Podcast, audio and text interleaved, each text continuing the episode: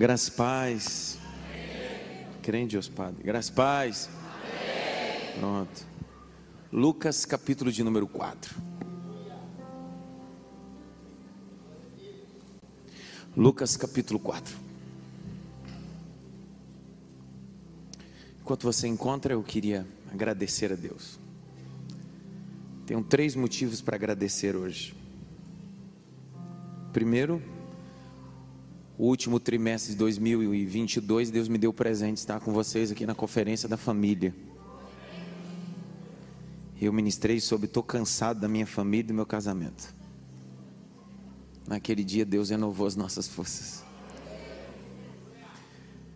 Segundo motivo é retornar aqui e louvar a Deus pela vida do bispo, da bispa e toda essa igreja maravilhosa. Deus abençoe vocês. E terceiro, é que depois desse compromisso eu entro de férias. É, glória a Deus.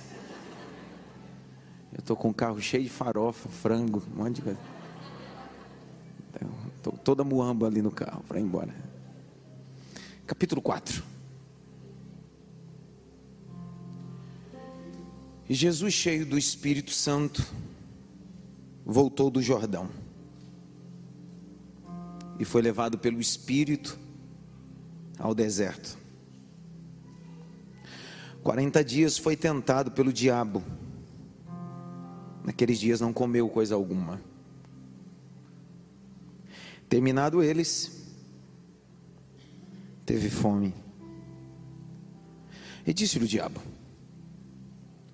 se tu és o filho de Deus, diz a essa pedra que se torne em pão ou se transforme em pão. Jesus lhe respondeu, dizendo: Escrito está, que nem só de pão viverá o homem, mas de toda a palavra de Deus. O diabo, levando a um alto monte, mostrou-lhe num momento de tempo todos os reinos do mundo, cosmos. E disse-lhe o diabo: Dar-te-ei a ti todo este poder, dunamis, toda a sua glória, porque a mim me foi entregue, eu dou a quem eu quero. Portanto, se me adorares, tudo será teu. Jesus respondendo, disse-lhe: Vai-te, Satanás. Porque está escrito: adorarás o Senhor teu Deus e só a Ele servirás. Levou também a Jerusalém, pôs sobre o pináculo do templo e disse-lhes: Se tu és o filho de Deus, lança-te daqui abaixo, porque está escrito: Mandarás os teus anjos acerca de ti para que te guardem e que te sustenha nas tuas mãos, para que nunca tropece com o teu pé em alguma pedra. Jesus respondendo, disse-lhe: Dito está, não tentarás o Senhor teu Deus. E acabando o diabo, toda a tentação se ausentou dele por algum tempo. Por algum tempo. Eu queria que você desse um toque, pelo menos em três, e dissesse para ele assim: o deserto é o lugar de aprender coisas boas.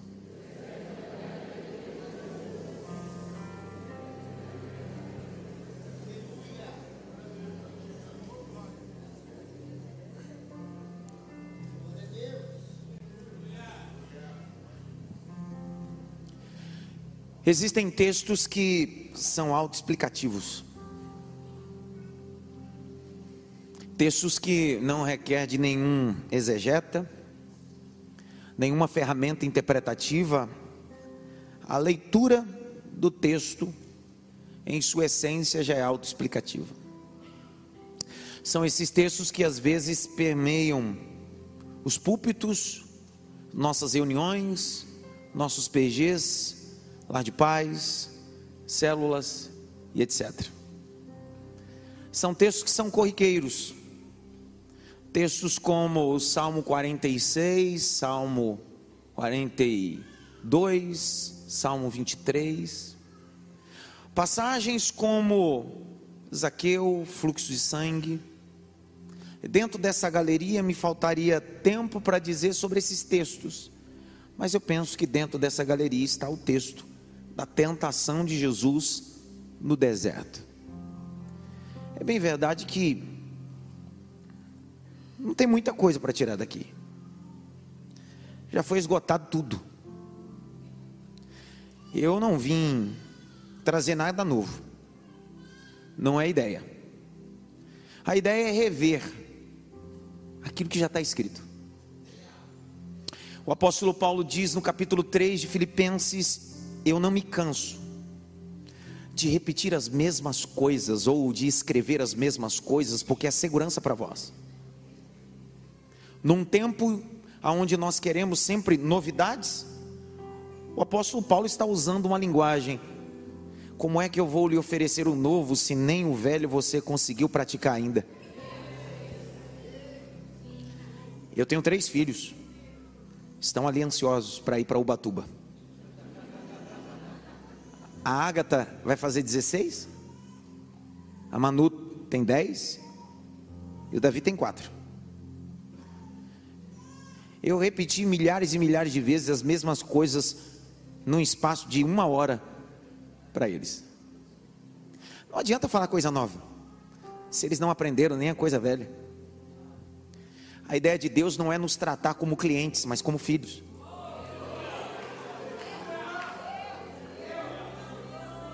Quem se preocupa com um prato novo e um menu novo é o restaurante. Você percebeu que na tua casa quer seja no tempo do auge financeiro ou da escassez, era sempre a mesma coisa: arroz, feijão. No tempo do auge, o bife não era o colchão duro, era o filé mignon. No tempo da escassez, é o colchão duro mesmo. Só que o que não podia faltar, o arroz e o feijão. Eu sou um pastor de igreja. Minha pregação é arroz e feijão não tem nada de novo. Quando eu saio para pregar assim, o máximo que eu faço é trazer um bife de patinho, que nem contra. É essa passagem que eu estou tentando falar com vocês. Primeira coisa que a gente precisa olhar para esse texto é numa perspectiva cronológica. Jesus está se manifestando aqui pela terceira vez, dentro de um período que ele vai se manifestar pela terceira e vai até o Gólgota. A primeira vez que Jesus vai se manifestar em carne, o Verbo encarnado, não reencarnado, encarnado, em seu nascimento. Cumprindo-se a profecia do profeta Miqueias, o texto de Mateus diz que os religiosos sabiam dessa profecia quando estavam dentro de um castelo. O texto diz que os magos, vindo do Oriente, da Mesopotâmia antiga, a uma caminhada de pelo menos 600 quilômetros, fazendo um cálculo, 15 quilômetros por dia, dá em torno de 40, 45 dias. Esses magos estão sendo guiados por essa estrela, porque essa estrela está anunciando: ele vai nascer. E ele não vai nascer aqui, ele vai nascer lá. Onde ele vai nascer? Lá em Belém. Há um alistamento sendo preparado, estabelecido, o imperador principal, César Augusto, por que não dizer o primeiro imperador de Roma, que implantou a Pax Romana, a paz romana. Estabeleceu as estradas, as vias, e esse alistamento é estabelecido pelo império. José, Maria estão em Nazaré e são obrigados a ir até Belém. Não é obrigação, é propósito. Vou de novo. Existem coisas que você acha que é obrigação, mas é propósito. Ele não pode nascer em Nazaré, ele tem que nascer em Belém. E às vezes Deus está movendo o legislativo, o judiciário, só para estabelecer a sua vontade na sua vida. É o Deus que move. Eles estão caminhando, você conhece a história. O Natal foi há dez dias atrás. Não há lugar na hospedaria. texto diz que ela entra em trabalho de parto. Você já leu aquele texto maravilhoso? O texto diz que ela entra em trabalho de parto, ela mesmo enrola o menino e ela mesmo coloca o menino na manjedoura. Por quê? Porque não tem ninguém para ajudar ela no trabalho de parto. Não tem uma, nenhuma parteira. Existem momentos na vida que nem parteira você terá do lugar para te ajudar, mas isso não vai impedir nascer aquilo que você tem dentro. Me deu vontade de falar uma coisa, mas né? todo vitimista morre com a promessa no seu ventre dizendo: não tem ninguém para me ajudar. Quem disse que você precisa de parteira em 2023? Se faltar parteira, o Senhor abrirá a tua madre e o nome do Senhor será glorificado. Ponto, acabou. O texto diz que a estrela guia, eles chegam. Quantos magos eram mesmo? A Bíblia não diz quantos eram. Pegadinha do Faustão. Em nenhum texto da Septuaginta, nenhum texto original, há a afirmação de três magos. Nós estabelecemos uma conjectura, porque se são três presentes, são três magos. A Bíblia diz os magos, plural, não está no singular. Agora pensa comigo, quantas festas você já foi e não levou presente? Várias. Então pode ser dois levando três, pode ser dez levando três, porque a importância não é a quantidade, é o que eles carregam. Não, não entenderam, vou de novo. Porque tem muito lugar que está cheio, mas não carrega mais nada. Eu prefiro ser dois, três, quatro, mas carrega muita coisa para Deus: ouro, incenso e mirra. No latim, nós chamamos tríplice uno. Tríplice uno é o tríplice ministério, é o que vai se estabelecer nessas oferendas, nesses presentes, nessas ofertas. Ouro aponta para a realeza dele, incenso, ministério sacerdotal dele, e mirra, ministério profético. Ali está revelado o tríplice uno de Cristo. Ele é rei, ele é sacerdote, ele é profeta. Essa primeira aparição, segundo aparição no cunho cronológico, há um gap, há uma lacuna. Mateus não escreve, Marcos não escreve, Lucas não escreve, João não escreve. O que aconteceu do nascimento até aquele dia aos 12 anos. A segunda vez que ele aparece é um cerimonial não só da Pessá, mas o Bar Mitzvah. Bar filho, Mitzvah lei. O texto diz que os pais estão subindo a Jerusalém, são sete festas, de sete festas, quatro intermediárias e três principais: tabernáculo, Pentecoste e Páscoa. O texto diz que depois desse cerimonial judaico, em comitiva, em bando, me permito usar essa expressão, em bando, eles estão descendo de Jerusalém, a cada um para sua cidade, para sua casa.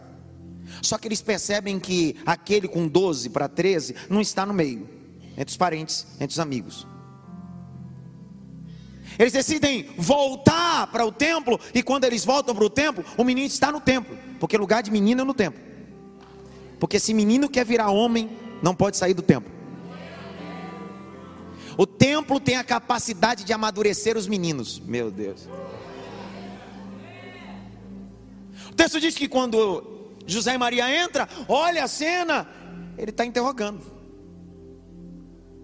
Ele é o Deus encarnado, mas foi preparado. Não preparado só por Deus, mas preparado por Maria e José. O texto diz que Maria olha para ele e diz assim: Você não está chateado? Expressão bem clara. Você não se sente é, triste por perceber que nós estamos assim? Ele olha para ela, e eu gosto dessa expressão. Você sabe que depois do bar mitzvah, o cerimonial, o menino escolhe com que ele vai andar. Antes do bar mitzvah, ele só pode andar com a mãe. Só depois do bar mitzvah que ele vai escolher com quem ele deve andar. E todo menino, sendo do sexo masculino, o sonho dele é andar com o pai. Jesus, aos 12 para 13 anos, olha para Maria e diz assim: Tu não sabes que eu vim cuidar dos negócios do meu pai? Ele não estava falando da carpintaria de José, ele não estava falando das coisas de José, das madeiras de José, ele estava falando do reino do Pai Celestial. Ele diz: Tu não sabes que eu vim cuidar dos negócios do meu Pai? Acontece o segundo gap. A Bíblia também não diz, nem Mateus, nem Marcos, nem Lucas, nem João. Chegamos ao capítulo de número 3, que antecede o capítulo 4 que nós lemos. E o que está acontecendo no capítulo 3? Vocês estão comigo ou não? Eu já termino. Termina ou não? Duas pessoas dormindo lá de cá, como é que pode? Dá uma balançada assim, acorda, meu irmão, vai, dá uma balançada ele, acorda, meu irmão, acorda, fica ligado. O capítulo 3 está acontecendo uma crise, grite bem alto, crise. Ó, escute a crise tem a capacidade de manifestar os profetas. Os profetas só se manifestam em tempo de crise. Eu nunca vi profeta se manifestar em tempo de bonança. Profeta só se manifesta em tempo de crise. Pode deixar o texto aberto e me acompanhando e fazendo a conferência. Isso é bom. Isso fala de uma igreja saudável. Capítulo 3, verso 2. O que está acontecendo é uma aberração sacerdotal, o sumo sacerdotal. A linhagem aronita estabeleceu um único sumo sacerdote. Era ele que representava o povo diante de Deus, dentro do santíssimo lugar, santo dos santos, para oferecer a expiação. Só que se você ler no capítulo 3, verso 2, nessa época tem dois sumos sacerdotes. Anás Yosef Bar Caifás. O texto diz que haviam dois sumos sacerdotes, e o texto é maravilhoso em dizer: e a palavra de Deus se manifestou no deserto. Olha que loucura. Enquanto em Jerusalém não tinha nenhum sumo sacerdote, era dois, mas faltava a palavra. No deserto não tem sumo sacerdote, mas tem palavra. Vou de novo para ver se dá glória a Deus. Enquanto em Jerusalém tem uma estrutura de um templo que foi construído pelo Herodes, aonde as pedras eram polidas, de uma distância de 4 quilômetros o sol batia e refletia, mas não tinha palavra no deserto, não tem estrutura, não tem cadeira, mas tem a palavra. João Batista está aparecendo e há uma palavra lá.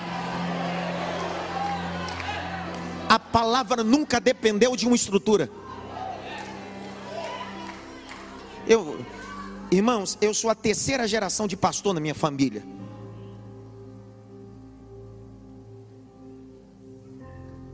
Eu me lembro da igreja que meu avô pastoreava de frente um pasto de búfalos, onde os besouros entravam dentro da igreja.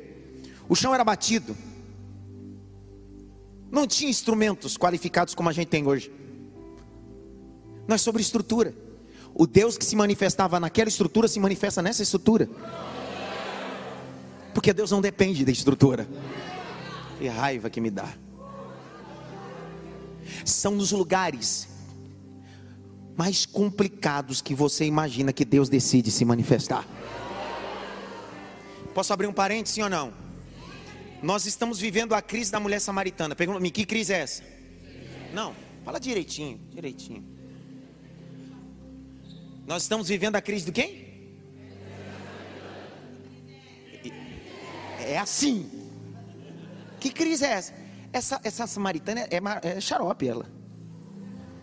Porque ela está no poço meio-dia. A vida sentimental dela está em frangalhos. Jesus começa a dialogar com ela, ela coloca, levanta uma barreira cultural, depois ela tira a barreira.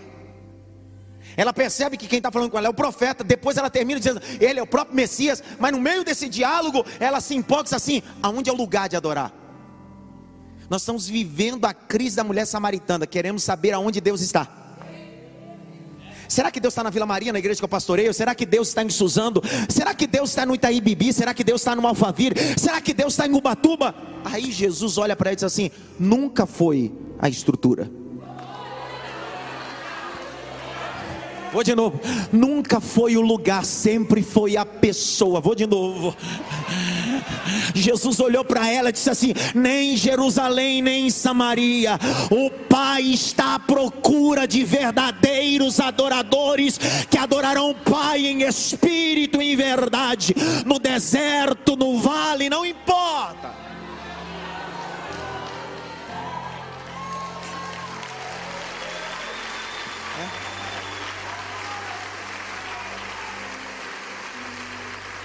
O meu discurso não pode se encaixar com um discurso desigrejado, porque isso não te dá embasamento de não congregar.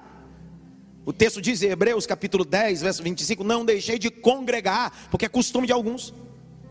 Só que o grande problema daí, Deus não está aqui. Deus não está aqui. Outro dia eu fui pregar em uma igreja e a irmã tirou o sapato para subir. Quando acabou o culto, eu perguntei para ela: por que você tirou o sapato para subir? Porque o lugar é santo. Ela confundiu a estrutura com Deus. Jesus disse: aonde tiver dois ou três reunidos em meu nome, eu estarei no meio deles, diz o Senhor. Nós não podemos aceitar um evangelho de estrutura sem a divindade no meio. Vou de novo. Nós não podemos aceitar um evangelho de estrutura sem a divindade no meio. Eu prefiro não ter estrutura, mas no deserto a palavra está se manifestando. Vai ficar olhando ou vai dar glória a Deus? Vou de novo. Eu prefiro estar no deserto, sem estrutura nenhuma, mas Deus está dizendo: estou quebrando o protocolo de 400 anos. O tempo do silêncio acabou. Vou começar a falar. Vou começar a falar. A palavra está se manifestando num lugar desértico, complicado, através de um homem chamado João. Batista não é sobrenome, Batista é o que ele faz, porque você é conhecido por aquilo que você faz, não por aquilo que você fala. Todo mundo dizia, ele é João, por quê? Porque ele batiza. Não porque ele fala de batismo, porque ele batiza. Ninguém entendeu. Quem é esse João? É a Bíblia que vai dizer. O texto diz que ele é filho de Zacarias com Isabel. Zacarias é sacerdote. Lembre que Davi dividiu em 24 turnos, e o turno de Zacarias era o turno de Abias, ou da linhagem de Abias, oitava turma. Não só isso, o sacerdote deveria casar com uma moça virgem. Ele casou com Isabel virgem para melhorar. Isabel era da linhagem aronita. É sacerdócio dobrado na casa. Mesmo tendo a benção dobrada na casa, não tem filho. Porque Deus não se submete a padrinhamento.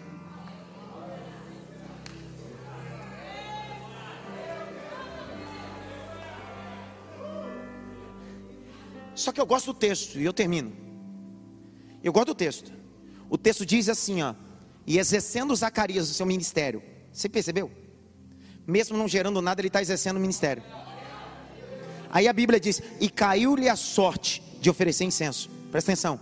O Talmud, que é um texto muito comentado, diz que haviam linhagens, gente que morreria sem nunca ter o privilégio de oferecer incenso. Esse camarada não tem filho, mas caiu o privilégio sobre ele. Ele poderia dizer assim: como é que a sorte caiu sobre mim se eu não consigo ter filhos? Mas o texto diz: e ele exercendo o ministério. Aí o texto diz que ele sai de casa e quando ele entra no templo, se não der glória agora, você vai ver. Quando ele entra no templo, do lado do altar de incenso, do lado direito, tem um anjo sentado, esperando ele. A sorte foi jogada lá fora, mas o céu já tinha movimentado tudo no templo. Não sei você, eu não sei se você acredita em epifania, aparições transcendentes, numa coisa sobrenatural. Eu acredito. Por mais que eu tenha estudado, eu continuo acreditando nas coisas sobrenaturais. E eu acredito de forma tão absurda que eu imagino um anjo de perna cruzada, olhando para ele e dizendo assim: Você achou que era só para entregar incenso? Eu vim te entregar uma promessa. Eu vim te entregar. Liberei. Eu vim te entregar uma promessa. Escuta, quando você decide vir oferecer incenso sem ter nada, Deus decide enviar a resposta antes de você chegar. Era para você ter dado glória, vou de novo. Deus é especialista nisso. Quando você decide dar o start lá, Deus já deu o start aqui. Ele saiu de casa e o anjo já estava dizendo: Está vindo.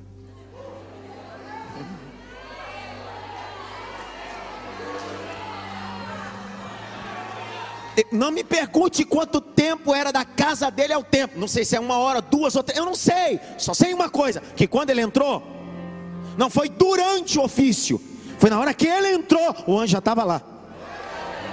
Eu sei que o anjo vive na velocidade da luz, não é na velocidade do som. A velocidade da luz é mais superior do que a velocidade do som. Eu sei, só que antes dele chegar, o céu decidiu. Desce é o mesmo Deus, o Deus de Abraão. Quando esse Abraão pega Isaac, três dias caminhando até a terra de Moriá, ele diz: Será que eu vou matar? Será que o menino vai morrer? Mas antes dele chegar, o Senhor diz: Eu já coloquei providência em cima desse altar para você. Levante as suas mãos para o alto. Eu senti o peso. Mais alto que você pode. Este 2023 o Senhor está te atraindo para o propósito. Este 2023 o Senhor está dizendo: cada vinda ao altar de incenso, eu libero promessas sobre a sua vida e sobre a sua casa. Pega essa palavra.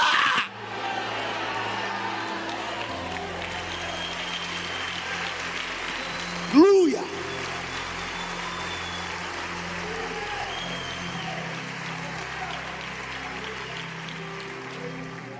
Escuta. O texto diz que o anjo olha para Zacarias e diz: O menino vai nascer. Você conhece a história? Só que o menino estuda para ser sacerdote, é de linhagem. O capítulo de número 7 de Vaikra, Levítico, diz que da linhagem sacerdotal tinha o direito dos sacrifícios e partes nobres. Preste atenção. Quando alguém trazia um animal, a perna direita, a coxa, era da família sacerdotal. O peito do animal, a parte nobre, era da família sacerdotal. A pele do animal, que é vestimenta de nobreza, era da família sacerdotal. Família sacerdotal andava assim, bonito, chique. Melhor de tudo, para ser sacerdote ou sumo sacerdote, usava uma vestimenta diferente. Só que a Bíblia diz que esse maluco chamado João Batista apareceu no deserto.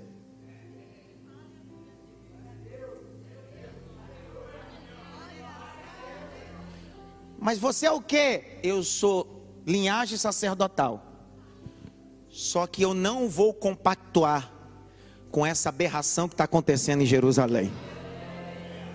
Mas é só aceitar Anás, Yosef e Bar Caifás. Tá de boa. Você continua aqui porque você vai ter privilégio. Eu imagino João Batista acordando dizendo assim: "Eu perco o meu direito de ser sacerdote, mas não perco a palavra de Deus na minha vida."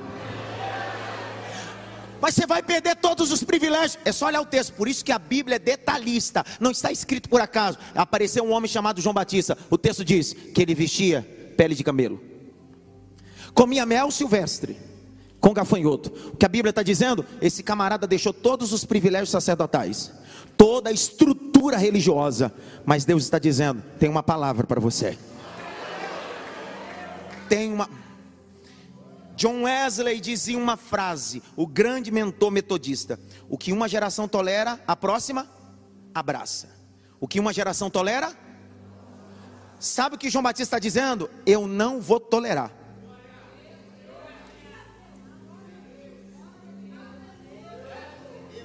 Vou de novo. Eu não vou tolerar. Mas você vai viver igual o beduíno? Não tem problema, mas eu não vou tolerar. Você tem que ser um pouco mais flexível. Ecumenismo é tudo mesmo Deus. Não é o mesmo Deus. Eu não sou conivente, porque Deus não me chamou para ser sacerdote. Eu sou profeta de Deus, diz João Batista. Levanta a mão direita assim bem alto. Bate pelo menos em três mãos assim. Você é profeta de Deus. Você é profeta de profeta. Profeta. Profeta. Eu vi um aleluia, também foi o único. Tem profeta nessa casa? Faz barulho aí, profeta. Aí na galeria tem profeta aí na casa. É por isso que esse homem está aparecendo. Aí nós estamos construindo tudo isso aqui para chegar aqui nesse texto. Porque esse camarada está batizando no Jordão. Na verdade, um delta do Jordão. Ele está no deserto. Lembre-se do capítulo 3, verso 2, que lá em Jerusalém tem dois sumos sacerdotes. Jesus decidiu também sair da estrutura.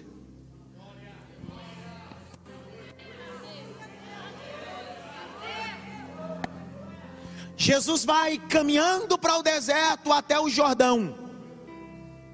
Este homem chamado João, o que batiza, está batizando. Raça de víbora, demônio, cão, está batizando. Só que no meio do batismo ele olha e diz: Epa, peraí, tem alguém diferente.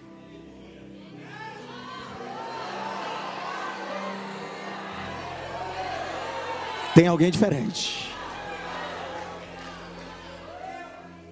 Sei se eu posso falar isso. Senhor Jesus, me cobre com teu sangue. João Batista olha e diz assim: Eis o Cordeiro de Deus. Artigo definido, não é um, é o Cordeiro. Só que ele continua a frase dizendo: Que tira o pecado da humanidade. Por favor, quem está falando não é um qualquer. O pai dele é sacerdote. Ele cresceu nesse ambiente cerimonial de sacrifício. Ele conhece o Vaikra, ele conhece o Devarim, ele conhece o cerimonial. E ele sabe que o cordeiro tem o poder de ser imolado e o sangue tem poder de cobrir pecado. Por isso que ele serve para cobrir o pecado durante 365 dias. Só que quando ele olha e diz bem assim: peraí, o meu pai só matava cordeiro e o cordeiro cobria o pecado. Mas esse não é um cordeiro, porque ele não cobre pecado. Ele, o sangue dele, tira o pecado Escuta o que eu vou dizer.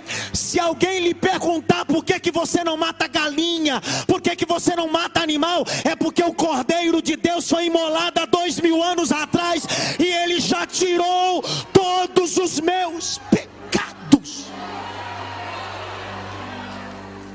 João Batista está vindo, oh, Jesus está vindo.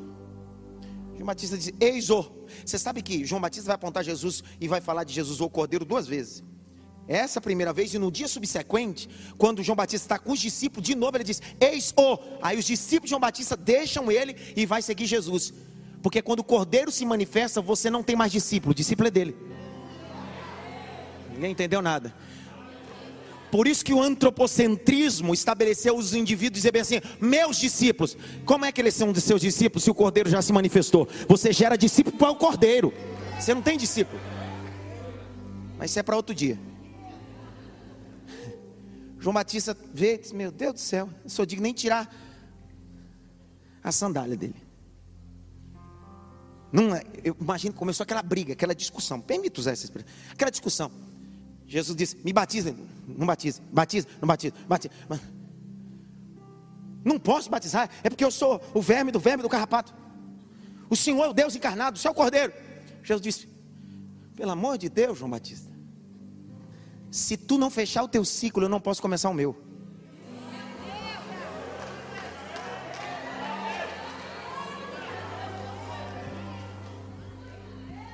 Sabe, sabe por que eu amo a beleza do Evangelho?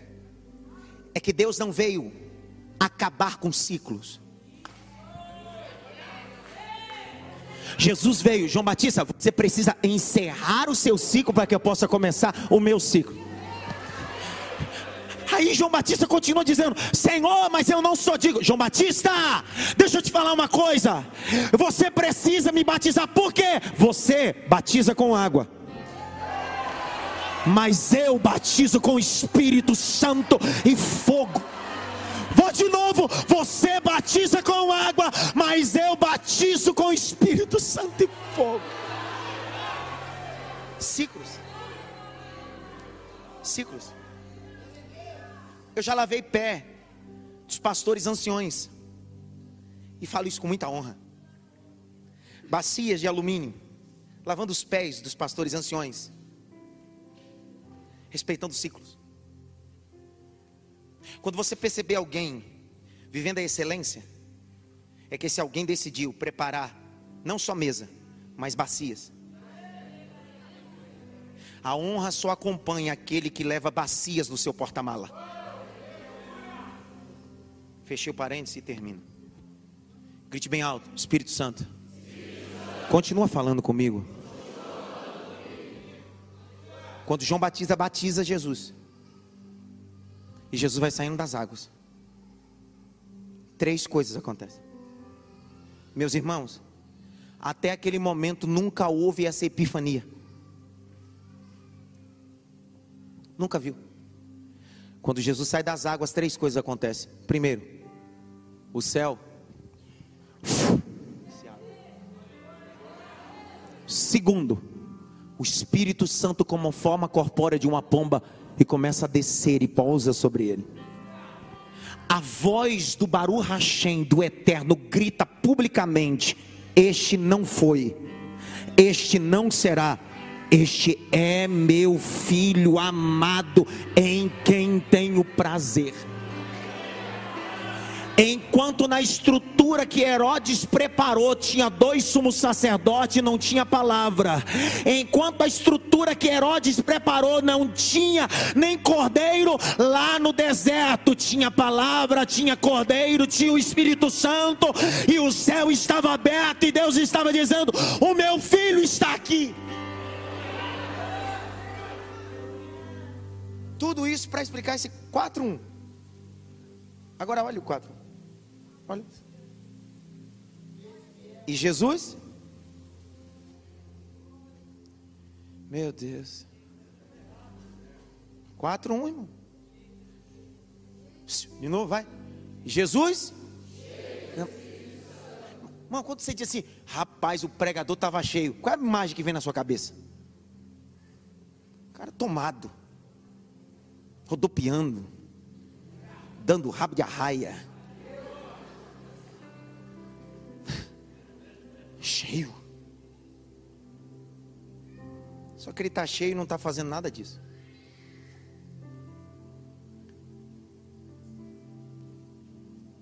Vem logo. Só fechado assim mesmo. Vem logo. Fala o teu nome. Anderson. Anderson. Quase Adson.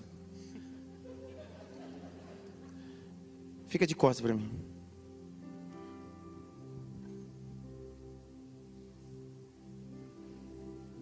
E Jesus? Ele foi cheio onde? Ninguém é cheio enquanto não passa pelo Jordão. Não é a estrutura que enche o homem, é a experiência no Deus do Jordão que enche o homem. Por isso que Deus disse a Josué no capítulo 1: passe o Jordão. Por isso que Deus, quando levou Elias ao céu, quando Eliseu se vira, ele dá de frente o quê? O Jordão. Por isso que Eliseu, quando recebe a visita de Namã, ele diz: vai para o Jordão. Por isso que Jesus, quando vem, ele diz: Eu também preciso ir para o Jordão. Jordão fala de purificação de lepra. Jordão fala de experiência Jordão fala de sepultamento do velho homem. Não existe ninguém cheio se não passe pela experiência de um Jordão. Você pode passar 10 horas orando, isso não vai fazer de você cheio. Mas quando você passar no Jordão como Namã, quando você for mergulhado no Jordão para morrer e ressuscitar uma nova criatura, certamente estaremos cheios do Espírito de Deus. Agora olha o texto. E Jesus? Continua o texto. Lê. Ah, ah, ah, Leia, Jaque. Jesus. O texto diz que ele está o quê? Está falando em línguas? Eu não sou sensacionista, eu sou continuista, eu creio nos dons. Só que eu estou mostrando você, Lucas 4, que esse Cristo está cheio, mas não está fazendo nada do que a gente está acostumado a ver. Porque o sinônimo de alguém ser cheio é o texto que vai dizer: e ele estava cheio, e o Espírito Santo o levou até o deserto. Pastor, o que o senhor quer falar? É simples, olhe para cá. Alguém só é cheio quando perde a sua vontade e faz a vontade do Espírito. Alguém só é cheio quando rasga a sua agenda e cumpre a agenda do Espírito. Alguém só é cheio quando se permite ser levado pelo Espírito. Enquanto você entrar ano e sair ano e apontar o teu nariz e dizer, eu vou para lá, não vem falar para mim que você está cheio. Mas hoje é o segundo dia de 2023. Não aponta o nariz, estende a mão e diz: Espírito Santo, me conduz para onde o Senhor quer. Obrigado.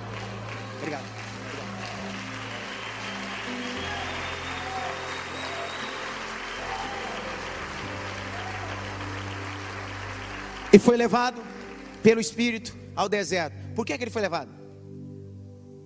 Por que, que ele foi levado? Hã?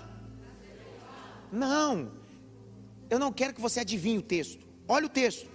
Olha o verso 1. Só a escritura, a escritura interpretada pela própria escritura. A escritura vai responder para você. Por que, que ele foi levado pelo Espírito? Tá a primeira condição, porque ele estava cheio só é levado quem é cheio. Por que, que ele te leva a um deserto? Porque ele só leva para o deserto quem está cheio. Porque quem está vazio não vai para o ambiente da experiência. Às vezes a gente fica falando bem assim: Deus me leva para que o Senhor me encha. Deus está dizendo: Não, primeiro eu te encho, depois eu te levo. No deserto, se tu for vazio, tu cai. No deserto, se tu chegar lá pela metade, tu cai. Então o Espírito Santo está dizendo: antes de você chegar no deserto, antes de você chegar no ambiente da tentação, eu te encho e por isso te levo. Oh, aleluia. Por que, que você está nesses lugares? Por que, que Deus em 2022 levou você para lá e para cá? E por que, que Deus vai te levar a lugares que você não quer estar? Porque você está cheio. Por que, que Deus me colocou nessa empresa? Por que, que Deus me colocou nessa rua? Por que, que Deus me colocou nesse estado? Por que, que Deus me colocou nessa igreja? Porque Ele te encheu antes de colocar aí. Ele quer mostrar alguma coisa para você. Há um propósito por detrás. Sai, liberei essa palavra. Há um propósito de Deus por detrás disso. E Jesus, cheio do Espírito,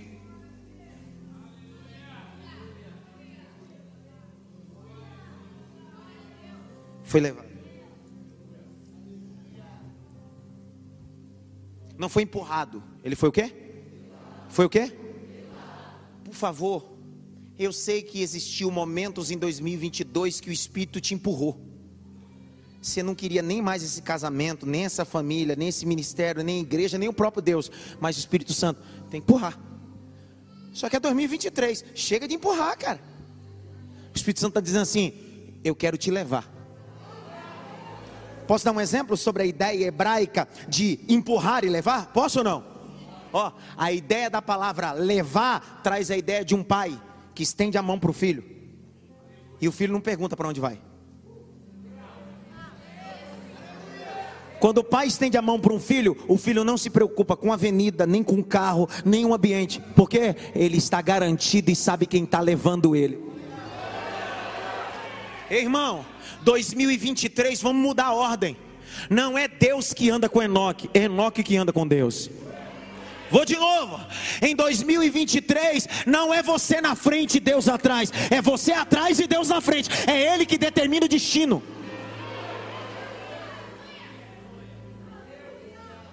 Por que, que Deus tomou Enoque para si? Porque o destino final de Enoque era o próprio Deus.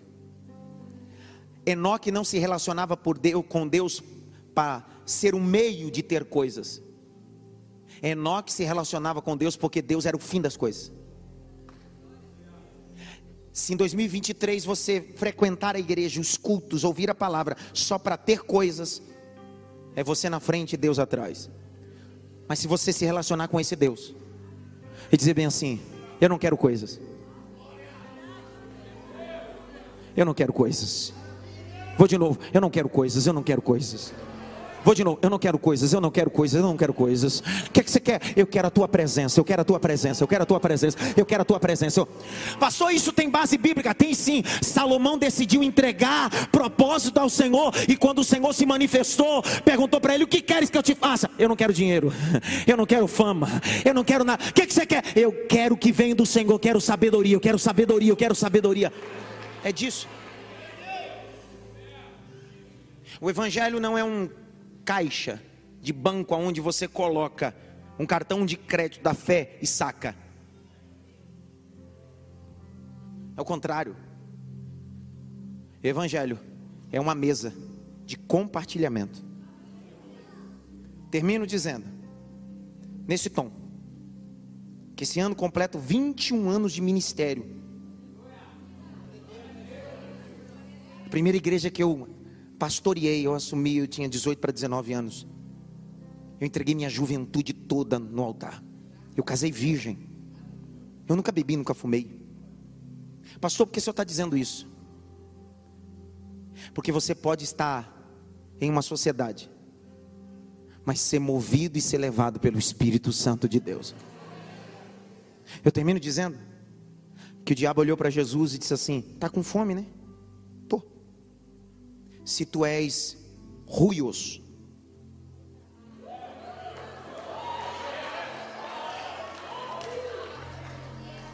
A palavra grega koine que aparece ali é a palavra que o diabo está dizendo: se tu és ruios, transforma essa pedra em pão. Não é tecnia, é ruios. Jesus olha para ele e diz assim: por eu ser ruios, filho maduro, não transformo pedra em pão.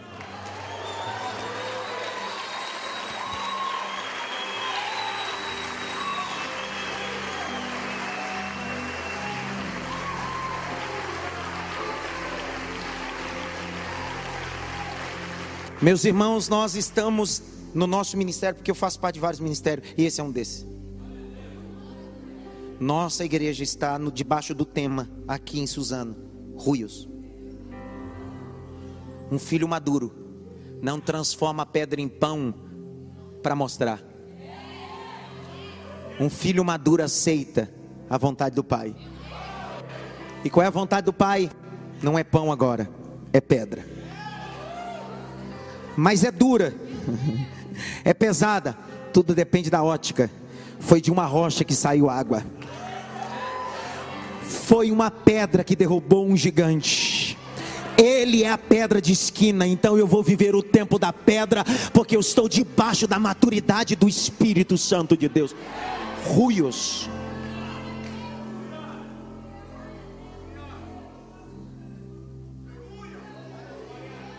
Sabe quando nós nos tornamos tenros, inexperientes, imaturos, filhos imaturos? Quando queremos transformar pedra em pão fora do tempo. Quem te levou para esse deserto? Então por que, que você quer fazer do seu jeito, se foi ele que te levou? Eu já vivi dias de pedra. Você já viveu aquele tempo da vaca magra e vaca gorda? Já viu? Eu já vivi uma pior, não ter vaca nenhuma. Se olhar e dizer, rapaz, nenhuma magra tem por aqui. Eu já vivi isso. Fome, desejos, necessidades, em todos os sentidos, sonhos, projetos, e olhar uma pedra e o diabo diz assim: Você pode, cara. Eu sei que posso. Por eu saber que sei que posso, não faço. Porque nem só de pão mas de toda palavra que sai da boca de Deus. Meus irmãos, eu termino dizendo: os próximos dias, não importa o ambiente geográfico que o Espírito te leve, e ainda que seja um tempo de pedra, quem te levou foi Ele. Ele garante todo o momento no deserto. 40 dias, 3 meses, 6 meses, mas logo, logo o diabo vai ir embora. E o Senhor vai enviar, se não der glória, agora você vai ver. Logo, logo o Senhor vai enviar anjos para descer e esses anjos vão estar descendo no deserto, porque eles não descem em Jerusalém, eles vão descer no deserto, estão descendo com pão, e esse pão não tem na terra, esse pão só tem no céu. É o mesmo pão que Elias comeu, é o mesmo pão que alimentou o povo durante 40 anos no deserto. É o pão dos anjos, como o Salmo 78. É trigo celestial, é o pão dos anjos. Os anjos dizem: come o pão, come o pão. Por que come o pão? Porque quem resiste o tempo da pedra, come dos pães celestiais de Deus. Levanta.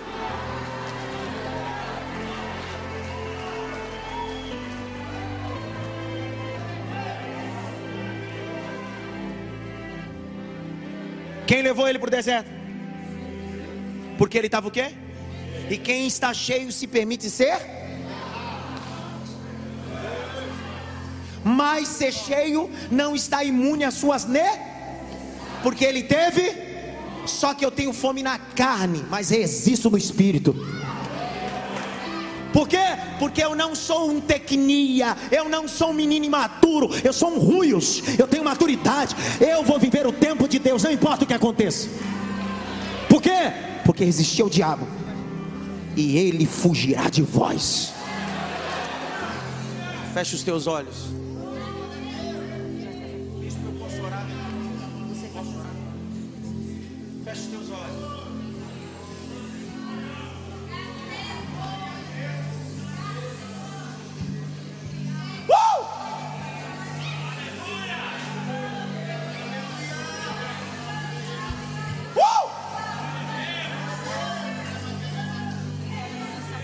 Os dias podem ser de pedra, mas assim diz o Senhor. Você tem maturidade de resistir isso. Você aguenta. Porque antes de eu te levar, eu te enchi. Antes de colocar você nesse ambiente hostil, complicado, tentador, de oposição, de perseguição, eu te enchi. Eu sei que você tem fome. Eu sei sei a tua necessidade, mas também sei, diz o Senhor, que te enchi para te levar a esse deserto. Uramaia calamandio revarásia. Levante as suas mãos para o alto. O ministério de louvor vai entrar em instantes, mas levante as suas mãos para o alto. Em casa, no templo, na galeria, feche os dois olhos. Só quem é ruios de Deus, seja cheio do Espírito Santo agora. Só quem é ruios de Deus, filhos maduros, sejam cheios do Espírito Santo de Deus. Falem novas línguas. Falem novas línguas. Falem novas línguas Fale novas línguas. Receba é o dom de variação de língua, o dom de interpretação de língua, o dom da ciência, o dom de maravilha, o dom de cura. Seja cheio do Espírito Santo de Deus agora. Temer.